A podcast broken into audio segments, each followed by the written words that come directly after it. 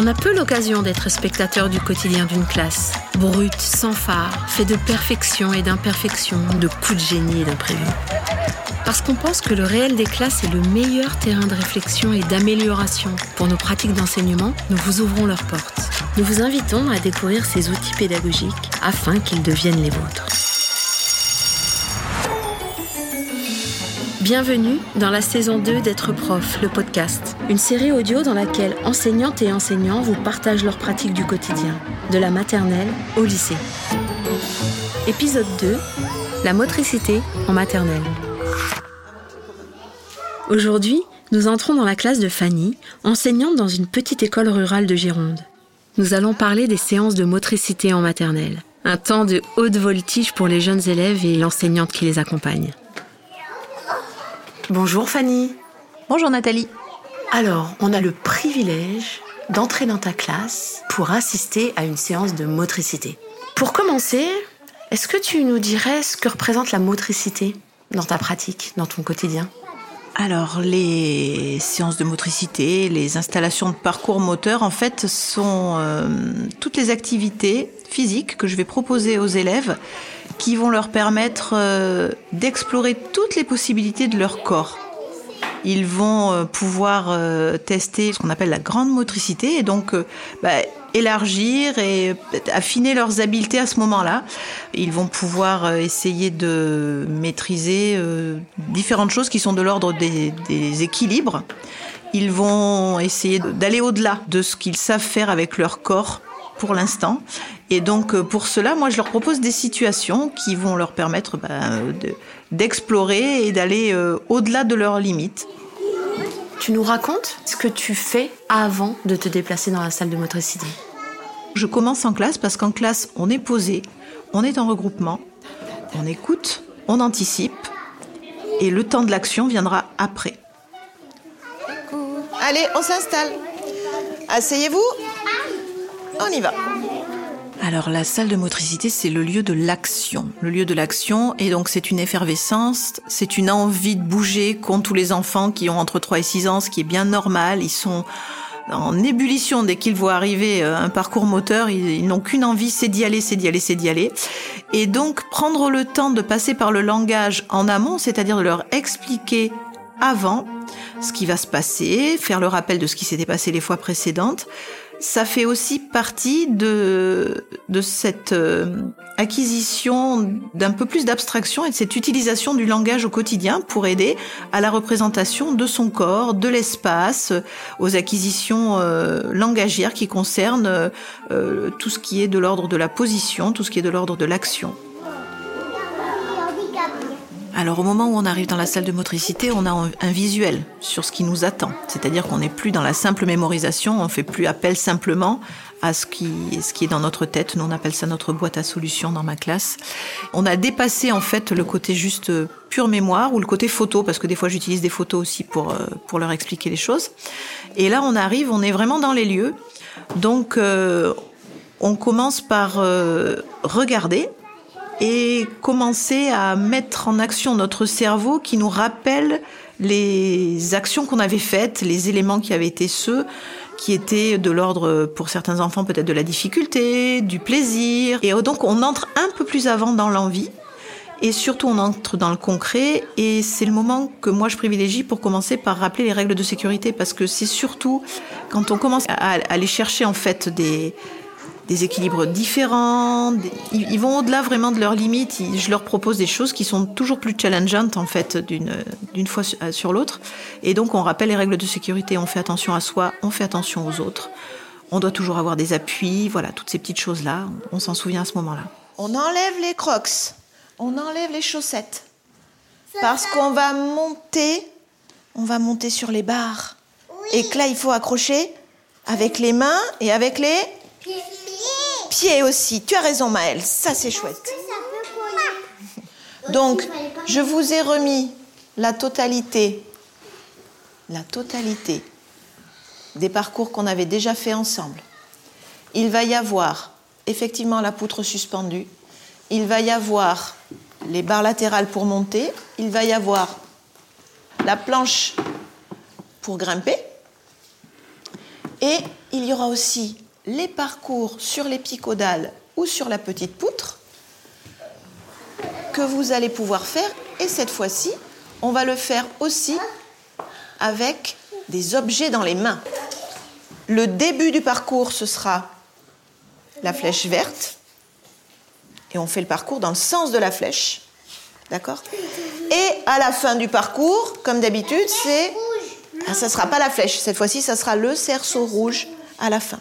Alors, on a été beaucoup dans la description. On passe à la démonstration. Tu proposes à un enfant de montrer. Alors, on va demander à Mademoiselle Sophia. Mais il y en a plein à montrer, on va tous les montrer. Sophia, tu choisis un atelier, tu nous le montres? Alors l'enjeu de ce temps-là, c'est de donner à voir ce qui est attendu euh, du parcours qui va être réalisé. Donc euh, pour euh, les parcours qui sont tout nouveaux, ben, c'est la découverte, on regarde comment fait l'enfant et donc par anticipation, en observant, il y a, cet effet aussi lié, si on parle un petit peu neurosciences, aux, neurones miroirs, c'est-à-dire qu'en voyant quelqu'un agir, déjà j'anticipe et moi je, le vis, je le prévis. En fait, je sais pas si on peut dire ça comme ça, mais bon. Et donc, je regarde à quel moment, où commence ce parcours, quelles sont les difficultés que va rencontrer peut-être l'enfant qui le fait. Je me souviens de si je l'ai déjà fait ou pas. Et puis, chacun va savoir aussi à ce moment-là si oui ou non ce parcours-là, il va essayer de le tenter du, premier coup ou pas. Parce qu'il y a des gradations de difficultés entre les différents parcours que je propose. J'en propose toujours plusieurs à la fois. Et euh, voilà, ça permet aux enfants de faire un choix aussi à ce moment-là, même avant d'être directement eux en prise avec l'action. Alors, on va pouvoir se mettre en activité comme d'habitude. Ah.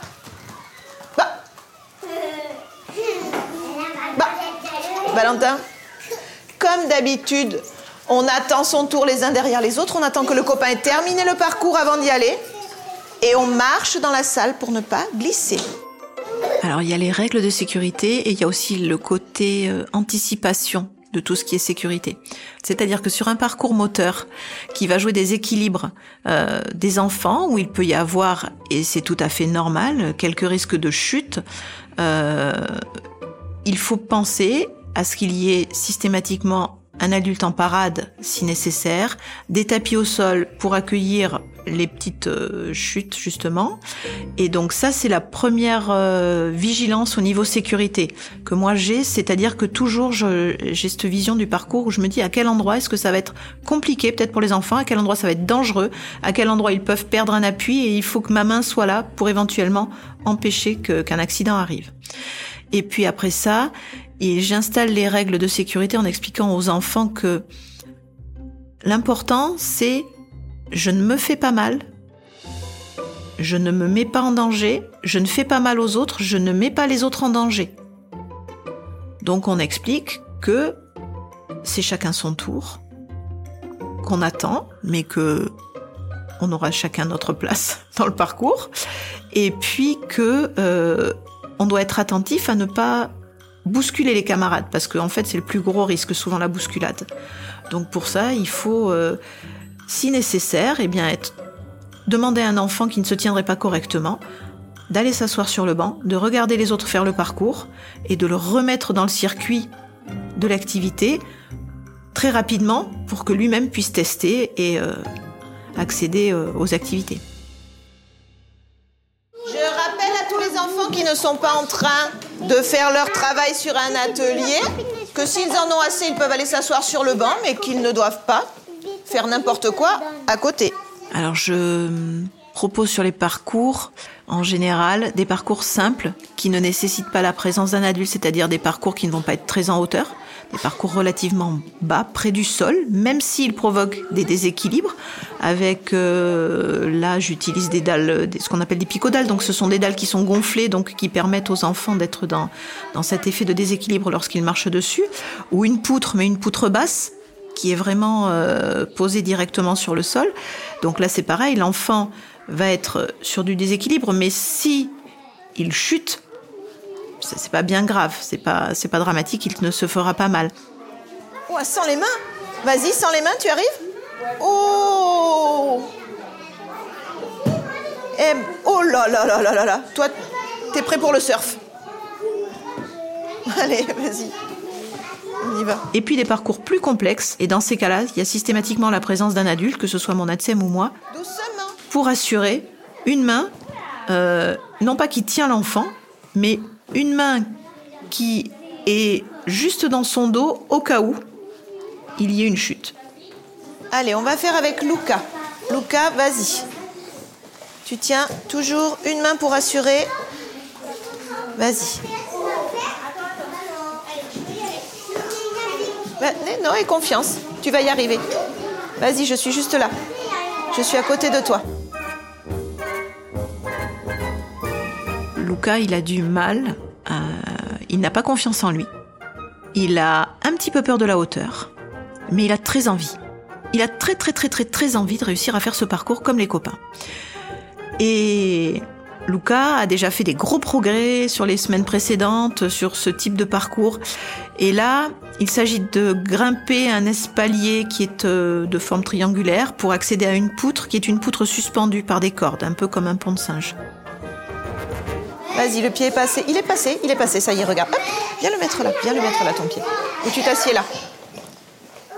Tu passes à cheval dessus, voilà. Passe le pied. Passe le pied encore. Vas-y, vas-y. Allez. C'est bon. Là. Là, tu vois, regarde, tu es assis, c'est bon. Je lui explique comment poser ses mains, comment poser ses pieds. Allez, on continue. C'est parti. Je suis juste avec toi. On passe La deuxième jambe Et le passage surtout de l'espalier à la poutre est quelque chose qui, que, que Luca euh, vraiment a envie de faire mais qu'il n'arrive pas à faire. Avec cette main-là, tu tiens mon doigt si tu veux. Tu me, tiens, tu me donnes mon doigt? Regarde, je, je le fais avec toi. Non, je t'aide à descendre Comment on descend? Tu descends tout seul quand même? Pardon les filles, Lucas voudrait redescendre. Il réussit pas, il repart, et puis Luca il revient, et il repart, et puis il revient. Et à chaque fois, il fait un petit quelque chose en plus. Bon, Passe la jambe derrière. Passe la jambe là derrière. Vas-y, appuie-toi sur cette jambe-là. Lève-toi. Non Alors je te prends dans les bras. Allez, viens. Accroche-toi à moi. On descend tout doucement. Regarde. Tu regardes comment on fait. Regarde, regarde comment fait Lucie. Et tu passeras après. Tu, réussiras tout à l'heure. Parce que tu l'as fait la semaine dernière. Tu peux y arriver, d'accord? Il est très proche de réussir. Moi, je ne veux pas, je ne veux pas le porter pour l'aider à accéder à la poutre. Je veux que ça soit son parcours à lui. Je veux que ce soit lui qui dépasse ce qu'il n'arrive pas à faire, parce que c'est comme ça qu'il va gagner en confiance. Si c'est moi qui l'aide à passer, il va avoir confiance en moi, mais moi je veux qu'il ait confiance en lui. Luca va y arriver, bientôt. bah, la poutre, tu bouges. La poutre qui bouge, oui. Ça, c'est vrai. Est-ce qu'on a fait quelque chose de spécial, justement, avec des poutres qui bougent et un filet qui bouge, mais pas ici Quand on a fait la sortie, vous vous souvenez?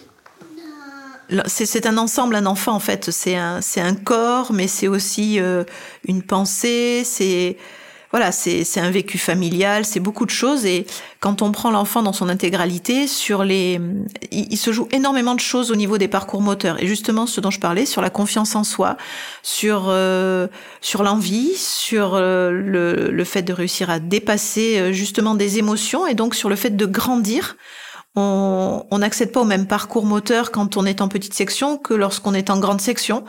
Euh, c'est comme ça que, en fait, j'arrive à, à penser euh, la motricité au service de vraiment tout le reste et de la vie quotidienne. Vous vous souvenez pas? Moi, moi je sais. Aliénor? En fait, on avait les arceaux à accrobranche. Ah, c'est ça. Quand on avait fait sur l'acrobranche, c'était différent, mais c'était pareil, c'était en hauteur.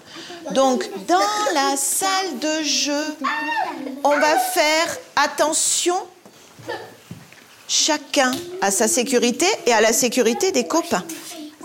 Un enfant qui va accéder au parcours moteur, qui va être bien dans son corps, il va être bien après ça dans sa tête.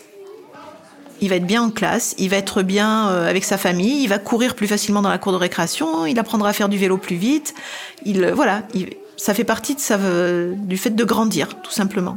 Lorsqu'on va grimper, on doit toujours avoir. Qu'est-ce qui tient Les mains. Les mains. hein. Vous vous souvenez C'est comme à l'acrobranche. On a toujours un mousqueton accroché, donc on a toujours une main accrochée. Tu as une manière d'impliquer tes élèves euh, dans l'énonciation des règles, le rappel des règles. Et j'aimerais savoir euh, comment t'es venue cette euh, pratique et pourquoi? Je pense qu'il faut que ça fasse sens les règles pour les enfants parce que des règles édictées par un adulte, ils en entendent toute la journée, tout le temps. Voilà, des injonctions permanentes. Ça, c'est c'est une vie dans un monde d'enfants, je crois. Donc euh, leur donner le, la parole et leur donner à, à, vivre et à véhiculer eux-mêmes les règles, ça prouve qu'ils les ont bien comprises. Donc euh, à chaque fois qu'on peut s'appuyer sur euh, bah, justement une règle qui n'a pas été respectée mais qui a provoqué un petit incident, quelque chose comme ça, ça leur permet à eux de bien ancrer les choses. Et ça, ça peut être tout le temps. Ça peut être dans la cour de récréation, comme dans la classe, comme dans voilà. Un enfant qui court, qui s'empêtre les pieds et qui tombe. Oh là là, tu t'es fait mal. Oh, tu vois, quand on dit qu'il faut marcher dans le couloir, ça évite de tomber. Vas-y, tout doucement. Vous regardez comment elle fait, Sophia? Elle tient bien les mains?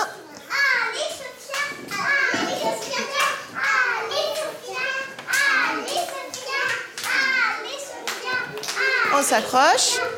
On passe à côté pour redescendre. Vas-y. toujours une main, toujours un pied. Très bien, Sophia. Merci beaucoup.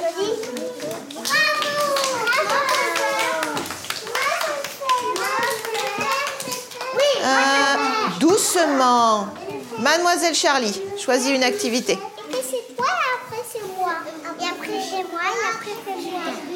tes élèves, forcément, ont tous envie de faire le parcours pour le montrer à leurs camarades.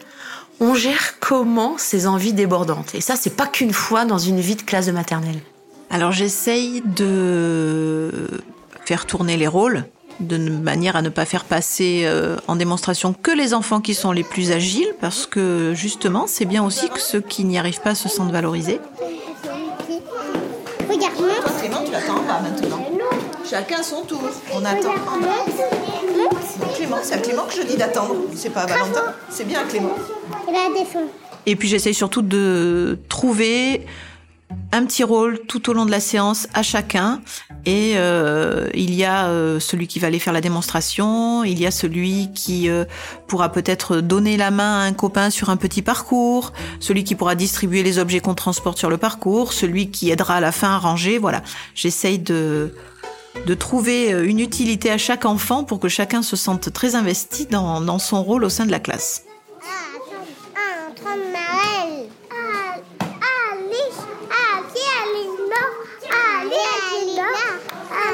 Ah ça, ça m'évoque euh, ce que j'aime dans ma classe. C'est-à-dire, ce que j'aime, c'est que on est face à un groupe d'enfants qui a une vie commune et une vie collective et qui euh, est très bienveillant, un climat très très positif en fait entre les enfants qui sont euh, finalement toujours en recherche d'accompagnement des autres, d'aide à ceux qui sont les plus en difficulté, de voilà, de rassurance, de félicitations euh, et, ils sont dans la joie en fait. Et c'est ce que j'aime aussi, c'est que euh, ce qu'on entend, c'est qu'ils sont dans la joie, dans la joie de faire et dans la joie d'être à l'école. Et ma foi, si j'arrive à leur apporter ce plaisir d'être à l'école, je crois que j'ai rempli mon job euh, jusqu'à la fin de l'année.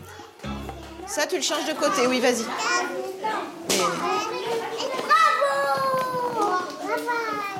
Reviens, reviens. Non, non, Maëlle, Maëlle, ici avec moi. Regarde.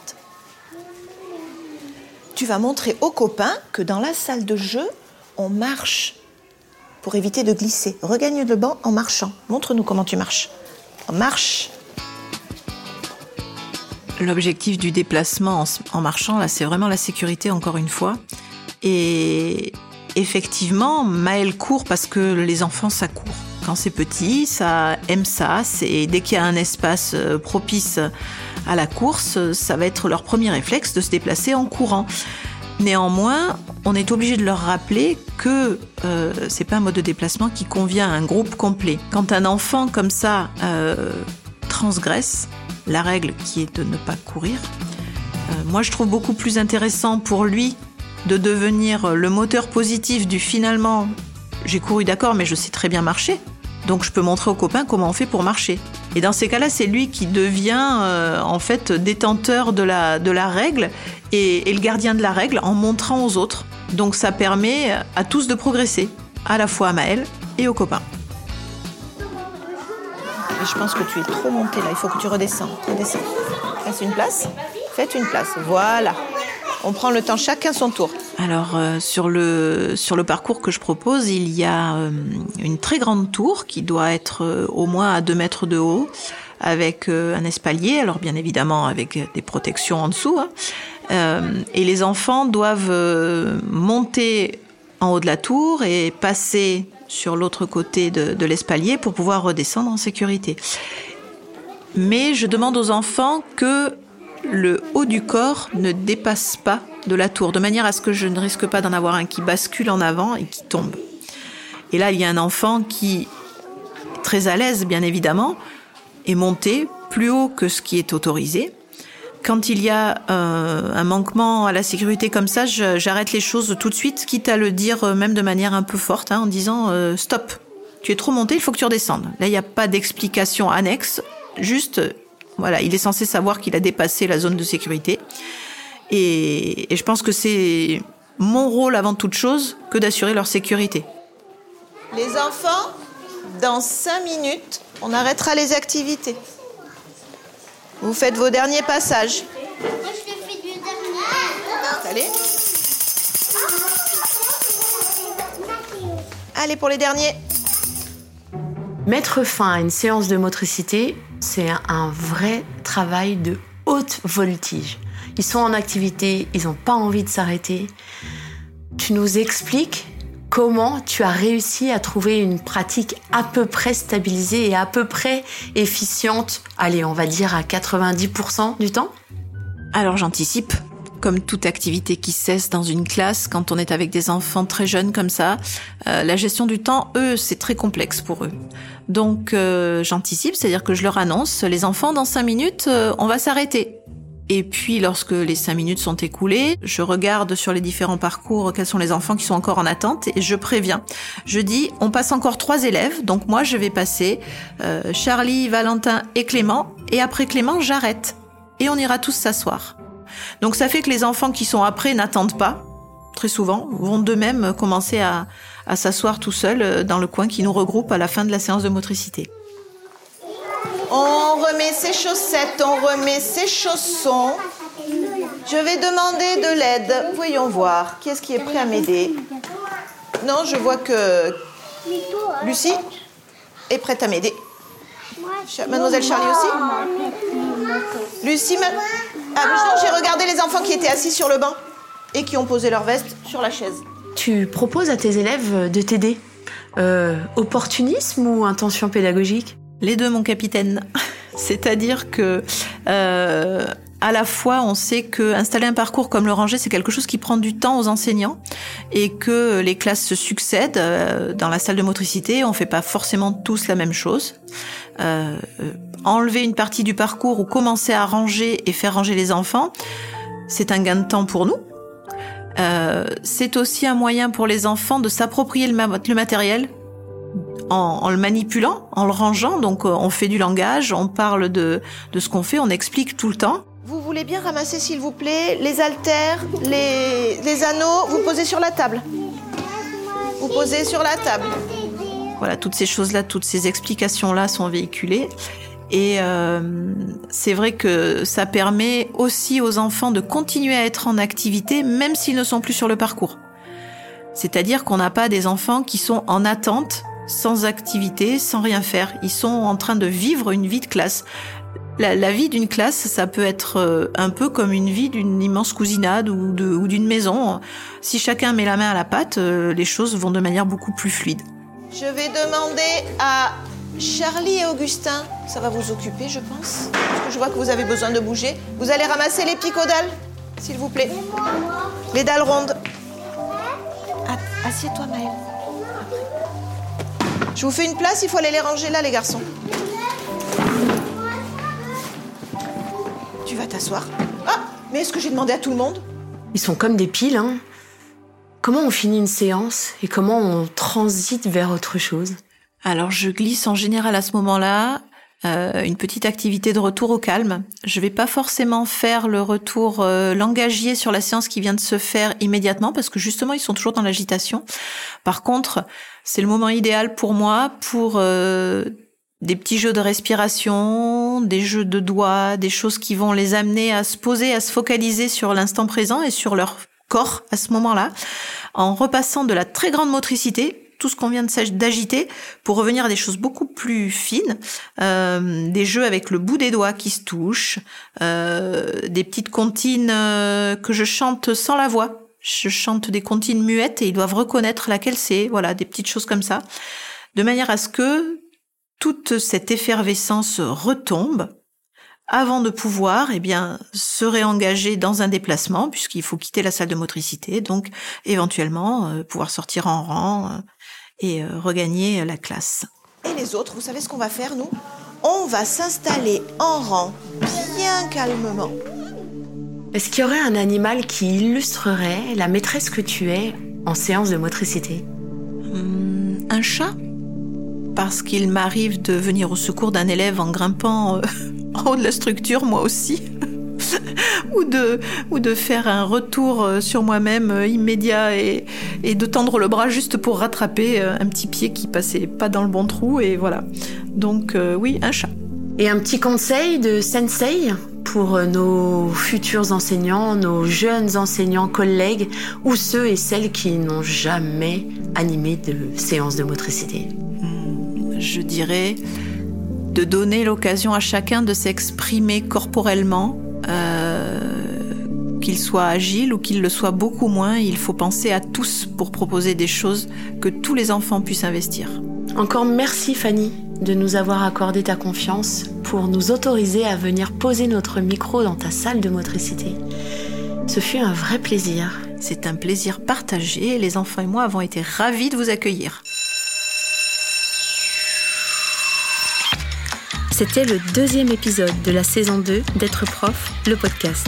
Une série audio animée par Nathalie Dreyfus, réalisée par Benjamin Massé, mixée par Alban Ancel Pirouel au studio Grande Armée et produite par l'Acme Productions. Si vous avez envie d'approfondir le sujet, retrouvez plus de ressources sur êtreprof.fr.